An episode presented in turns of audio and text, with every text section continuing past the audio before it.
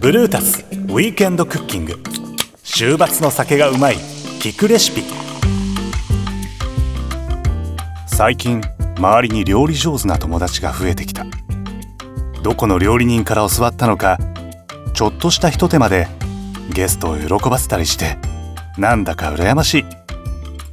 自慢の一品をさらっと作れるスキルがあれば週末の酒はもっと美味しくなるはずだ気負わず簡単に作れるとっておきのレシピを教えてくれるのは料理家でアンドレシピ主催山田秀末さんさて今回のメニューは？えーアンドレシピの山田ですブルータス編集部の鮎川です。スタイリストの北尾です。で今回は第3回目でウイスキーを片手に真夜中のコンビーフサンドを作りたいと思います。新年第1回目ですけど、はい。えー今日はお酒に合うメニューということでいいですかね。はい。やっぱり夜ご飯を食べるとか、まあ、映画を見るとか本を読むみたいな時にやっぱお酒を飲みながらっていう機会が僕は多いので,、うんでその時に、まあ、大体は本当になんかナッツとか深い時間はナッツとかチョコレートとかで十分なんですけど、え時折どうしてもなんかちょっと小腹空いたなみたいな時があって でそういう時になんかちょっとこのサンドイッチとかを作る機会がありますね抑えきれない衝動が。衝動が、ですよね。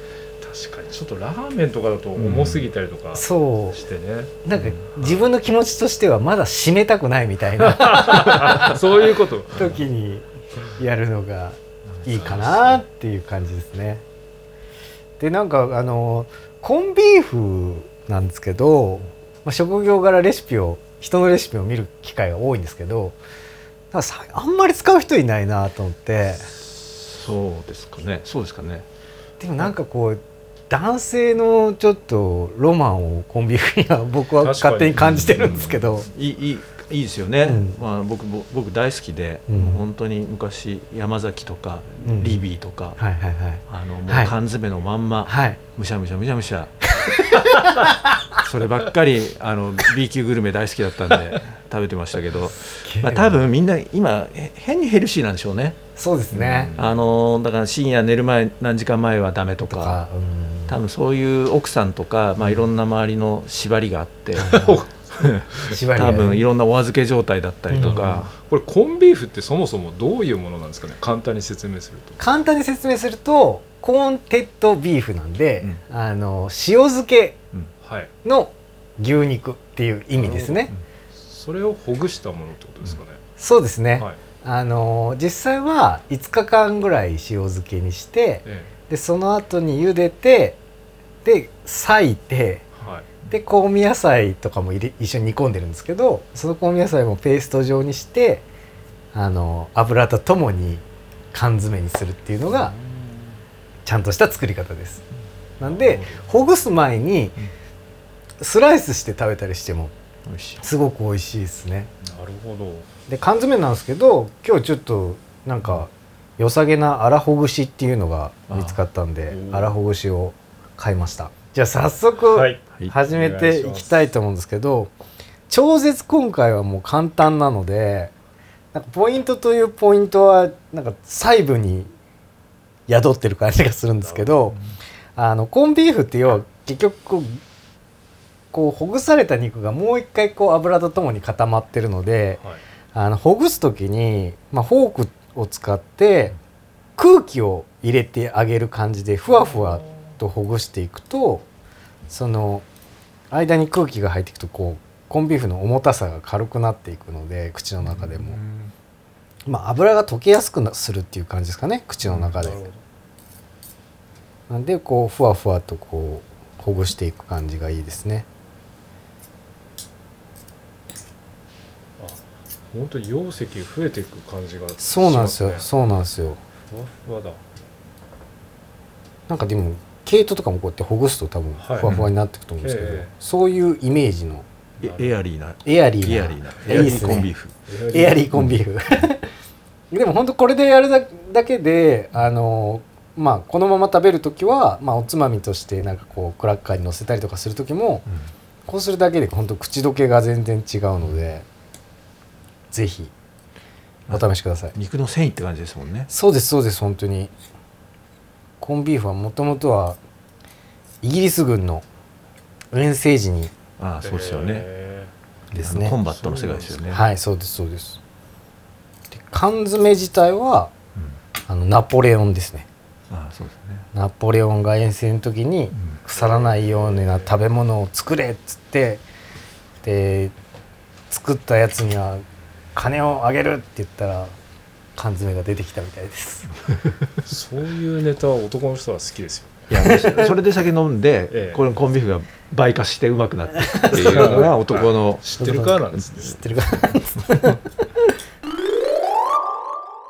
でそうしましたらえっ、とピクルスですね。ピクルス刻みます。でいわゆるあのきゅうりの小さいコルニションって言われてるやつがおすすめですね、でそれをまあ輪切りにします。で割と存在感を残したいのでみじん切りとかにせず輪切りですね。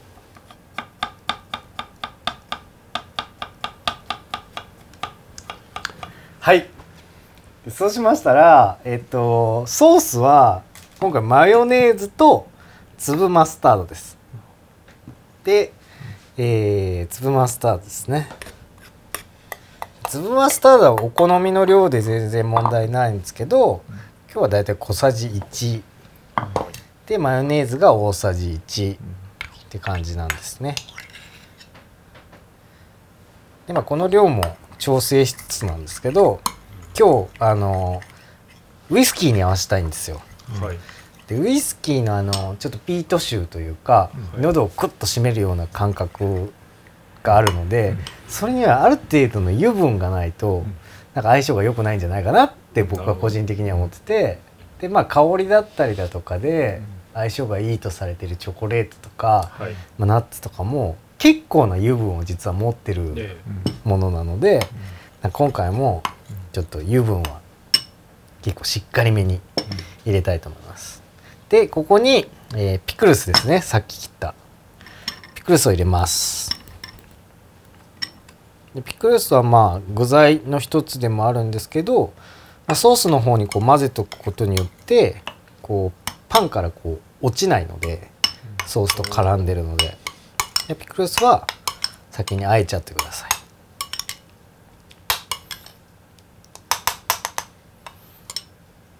でまだ僕が今日試してもいないのに 紹介をしたいというかチャレンジしてみたいことがありまして、はいえーもう一個ソースを作りたいと思います。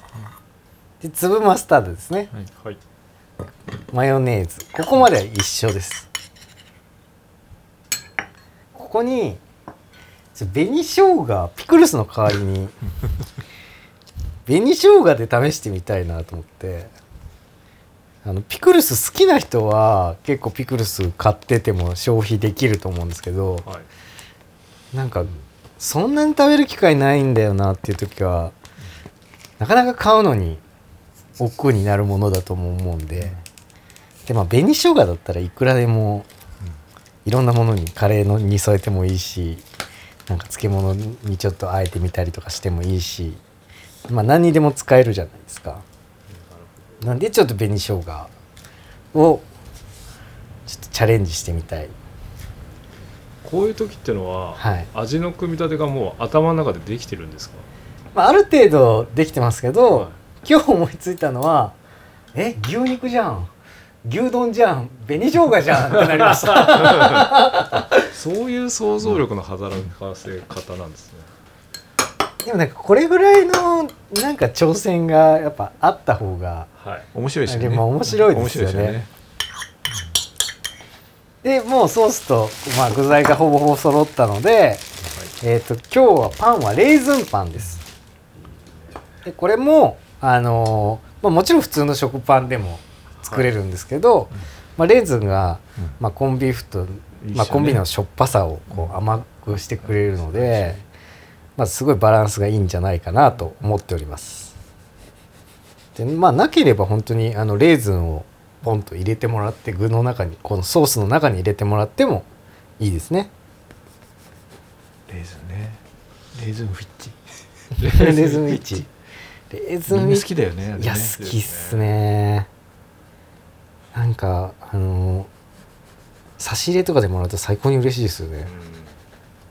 レーズンパンをですね、はい今切りましてトースターではい。焼きたいと思います。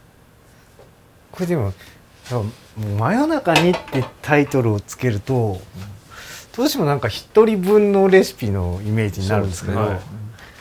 これは相川さん間違ってはいないですか？大丈夫だと思います。あのこっそり台所ではい。ひそひそ作る感じでいいんじゃないかと思います。あーい。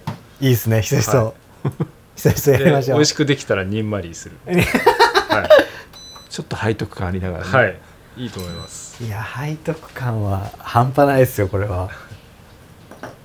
なんだろうね。そうですね。もういい年こくとし深夜は本当背徳感あるよね。あります 食べたものが即つくっついちゃうから。でこの間にバターをはい。ちょっとバター入れるんだ。溶かしやすくするために切っておきます。パンもそんなにうん食べなくなっていいくんですかね。でもパンって夜まず台所でなんかこうた例えばシャワー浴びたり風呂入ったりして、はいはい。その後深夜飯ってなった時に、もう火使った料理したくないじゃないですか。あ確かに。なんか匂いとか。そうですね。もうさっぱりしたのに、はいはいはいはい。行った時に僕はわりかし結構あのパンパンパン攻めしてはいはい。パンに何か乗っける。焼いて乗っけてあまあ要するにお腹みちょいちょい腹満たすっていうのはすごいよくやってて、あそうなんか結構夜パンーえー、食べちゃう、あの残り物のフランスパンとか、あーでもまあ、あとね。あのまあでもトースト焼くこと多いかな意外に。トースト焼いでても今日作ってるのが大体はい。食パン4分の1ぐらいの面積ぐらいですかね、一個そうの大きさ。ですね。うん。そのぐらいの大きさってなんかつまみとして最高じゃないですか、最高ですね、まあ量多ない。分でも、コンビーフのマノテって ちょっと一口食べると、まあ、もうちょっと。もうちょっもうちょっととちょっと。追加が。でももう結局止まらなくてで全てを食べてしまうっていうこのいやあのねそんな自制心多分働かない それぐらいだからやっぱね間間があるんですよ。ま間みなんですよ、いや本当にマミですね。この塩塩気が。やばいんですよ。でこれ焼けたらちょっとバターを切ったやつを乗せてあ。軽くこう溶かす、余熱でバターをちょっと柔らかくしてしばしお待ちを。いや最高だ匂いがね。でバターは、まあ、2枚1組でサンドイッチなので、えっと、片側にだけバターを塗ってます。はい。でもう片側にソースですね。はい。で先ほどのマヨネーズ粒マスタードピクルスのものをサンドイッチの下側の方に乗せます。でこの量はレシピよりも少なくても全然美味しいんですけどあのさっぱりすっきり食べたいのでこのピクルスの量にしています。結構多め。でもう片方を本日の挑戦 紅生姜。色がねもうより背徳感が 増しております。この赤さが。コンビーフには合ってますけどね。そうですね。でもその今の片,、はい。片側のやつもなんかあのサイディッシュっぽくていいですよね。そうですね。なんかパーティーとかの時とかだったらはそっちの方がいいですよね。そうですね。あサンドしないでしないで、うん。あのでもこのえっと重ねないパターンの時は本当になんかこうソースの代わりにあの粒マスタードを混ぜたマッシュポテトとかをちょっと塗ってあー。コンビーフ乗せて、クラッカー的な感はい、じですか、食べると美味しいです、沢口靖子的な。ああ。今俺ちょっとアレンジ黒胡椒かけたくなってきちゃった。いや黒胡椒いいっすね。合い合いそうですよね。今日黒胡椒がコンビーフ自体に黒胡椒が入ってるやつだったんであのレシピは本当にあの黒胡椒をぜひ入れてほしい。ピクルスの方は多分合う。合いますね。合いますよね。断面最高ですね。綺麗。ちょっと帝国ホテルの匂いがしてきたな。では真夜中に食べる、えーコンビーフサンドぜひ出来上がりましたので。完成しましたね。美味しそう、美味しそうい。熱々で。いただきまただきすます。あちょっと紅生姜の方からいってしまう。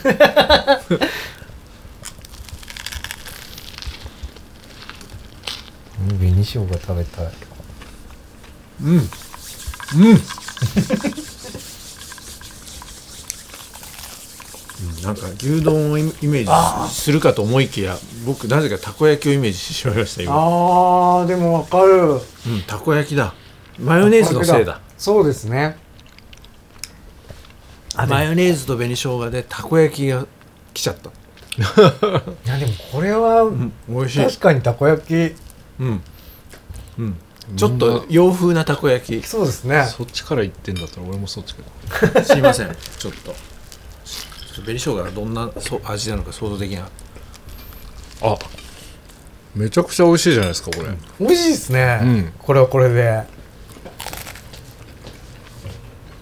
た美味しうん。美味しい。あこれ不思議。ありだな。不思議と紅生姜と、ん。このレーズンの甘みもうん。なんか合ってますよね,、そうですね。いやちょっとデザート入ってるし。うんうんうんうんうんちょっとこれハイボールいける感じですね、ちょっと王道戻りてきますあこれ本当にお酒に合う。こっち高級。高級、ピクルス。コンビーフが高級なうん、に跳ねる。こっちはジャンク。ジでャンクですね、うん。あ紅生姜の方、うん。たこ焼きデザート系、うん。うん。これでも両方作るのいいかもしれないですね、うん。うん。うん。美味しい。バッチリですねありがとうございますうんあでこれやってると映画2本ぐらい見ちゃって、うんでまた終わった頃お腹空いちゃうみたいな。まあでも夜が長いふ、ね、あの冬の間はこういう時間の休みの過ごし方もありですよ最ね。いや高ですね。本当に。でも理想を言えば本当にちょっと暖炉とかでこうパンを焼いたりとか しながらゆるゆるウイスキーが気がつけば半分ぐらい空いてるみたいな。火見ながらなんかつまむの一番いいですよね。いいっすよもうね軽井沢とか引っ越した方がいいんじゃないですか。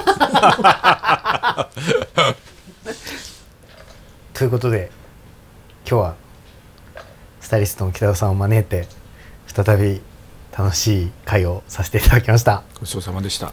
ごちそうさまです。えーウイスキーを片手に真夜中のコンビーフサンドを今回は作りましたが、えーレシピはピクルスで上がると思いますが紅生姜の方もぜひ作ってみてください。ありがとうございました。美味しかったです。美味しかったです。ごちそうさまです。ごちそうさまでした。